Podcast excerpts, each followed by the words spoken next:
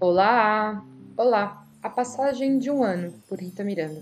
A passagem de um ano é sempre um momento marcante e delicado para todos nós. De maneira muito particular, cada um costuma avaliar do seu jeito, se necessário até colocando no papel, como se deu a travessia desse ano que passou. E esse momento chegou. Estamos no finalzinho deste ano. É tempo de fazer listas para quem gosta delas, tanto para trás quanto para frente. Desejos para o que ainda não chegou. Na vida das crianças o tempo passa de outra forma. A passagem de um ano significa muitas coisas de modo muito diverso do que significa para os adultos. Por exemplo, para as crianças essa fase pode significar que chegou ao fim mais um ano de escola escola, ou que se aproxima o ano de começar a vida escolar. De uma forma ou de outra, as etapas de fim e de começo, em qualquer altura da vida, são fundamentais e são levadas muito a sério pelas crianças. Há todo um ritual de se despedir dos amigos, dos professores, das matérias estudadas naquele ano. É tempo de sonhar e se preparar para os acontecimentos seguintes, o que virá nesse novo ano quase chegando. E como bem sabemos, este não foi um ano nada fácil. Foi um ano muito, muito difícil para muitas pessoas do planeta.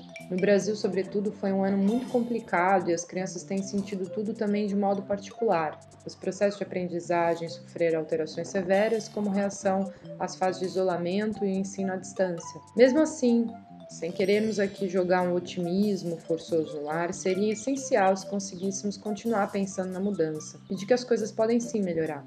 Acreditar e mudar, acreditar e mudar. Fazer disso um mantra, sem se alienar. Acreditar foi o que nos moveu, pelo menos aqui neste blog, neste universo reduzido, para escrever e, quem sabe, na procura por algumas respostas para perguntas e situações, achar outras tantas perguntas que consideramos fundamentais na conquista de um lugar mais digno da idade de infância. Essa jornada começou com o Salve a Brincadeira, o nosso primeiro estímulo, um capítulo dentro de uma história que já vem de antes. Começamos com o manifesto, e logo fomos levados a pensar em tantos temas que estavam intimamente ligados a esse manifesto. A preocupação constante com o futuro da brincadeira na vida das crianças, de como elas estão se relacionando com ela, faz parte do seu agir natural, nos levou a querer criar essa rede de apoio. Passaram por aqui muitos temas, como as relações de amizade, a inteligência artificial, o processo de inclusão, as regras dos jogos, a compreensão da realidade, as memórias da infância, os direitos das crianças, o empobrecimento da infância,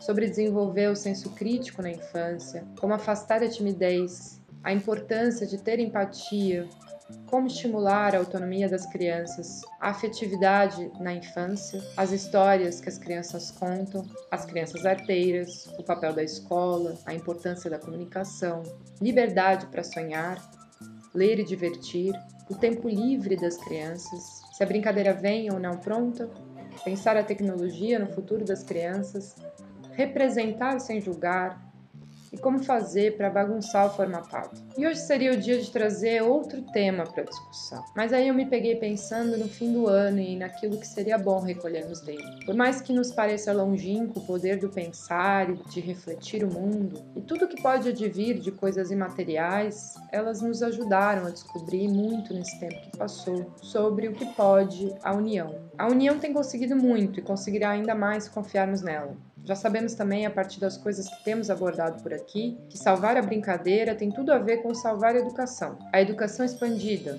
que não se limita à casa nem à escola, pode tornar-se uma rede muito maior do que a que imaginamos e concretizamos até aqui. Criar essa rede é um dos nossos maiores interesses e irá para a lista do próximo ano. Outra coisa que também faz parte dessa lista, e para finalizar a passagem de um ano nesse clima de balanço, é uma mensagem para unirmos forças. Unir forças pelas crianças em todos os sentidos. Unir forças por essa causa que não tem nada a ver com campanhas nem com angariação de fundos.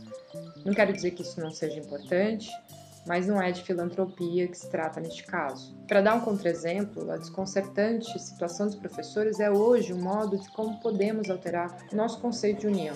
Os pais, mais e mais, têm intervido na escola, e isso tem afetado de modo severo a relação entre pais, professores, professores e alunos. Sabemos como as figuras de autoridade são complicadas de lidar na nossa sociedade, que costumam ser bastante contraditórias, mas o ambiente de união de que falo apela para que os professores não sejam mais desautorizados o tempo todo pelos alunos, as crianças e jovens, com o aval dos pais. Em suma, na maior parte das vezes tem sido negativo esse suporte que tantos pais alegam querer dar aos filhos. As crianças crescem sem conseguir lidar com o mundo como ele é, para qualquer ser humano, um mundo com limites. Ao desconsiderarmos o professor e darmos sempre razão às crianças sem avaliar o que de fato aconteceu ou está acontecendo, fabricamos um movimento superficial de compreensão dos problemas. As crianças começam a achar que podem fazer o que querem, sem que haja de fato consequências para alguns de seus atos. E bem sabemos que no mundo real nem tudo podem. Muitas vezes, em certos tipos de situação, professores ficam sem possibilidade de dar aula e todos saem prejudicados. Claro que as reivindicações dos alunos deveriam ser escutadas